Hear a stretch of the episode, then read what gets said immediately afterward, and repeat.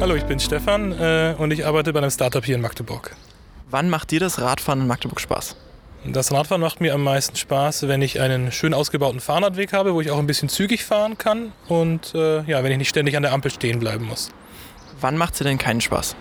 Keinen Spaß macht mir das Radfahren, wenn ich in einem Abstand von 30 Zentimetern von einem LKW überholt werde. Das ist äh, gefährlich und müsste nicht sein. Hast du denn auch für uns eine persönliche Fahrradgeschichte? Äh, ja, meine persönliche Fahrradgeschichte ist, äh, findet immer jeden zweiten Mittwoch äh, morgen statt, wenn ich zur Arbeit fahre. Da gibt es am Westerning eine Bushaltestelle und an dieser Bushaltestelle steht immer eine Schulklasse, die, wenn Autos vorbeifährt, immer schreit Hupen, Hupen. Ne? Und wenn ich am Fahrrad vorbeikomme, dann schreien sie Klingeln, Klingeln und wenn ich dann klingel, dann jubeln sie alle. Das finde ich immer sehr erheiternd.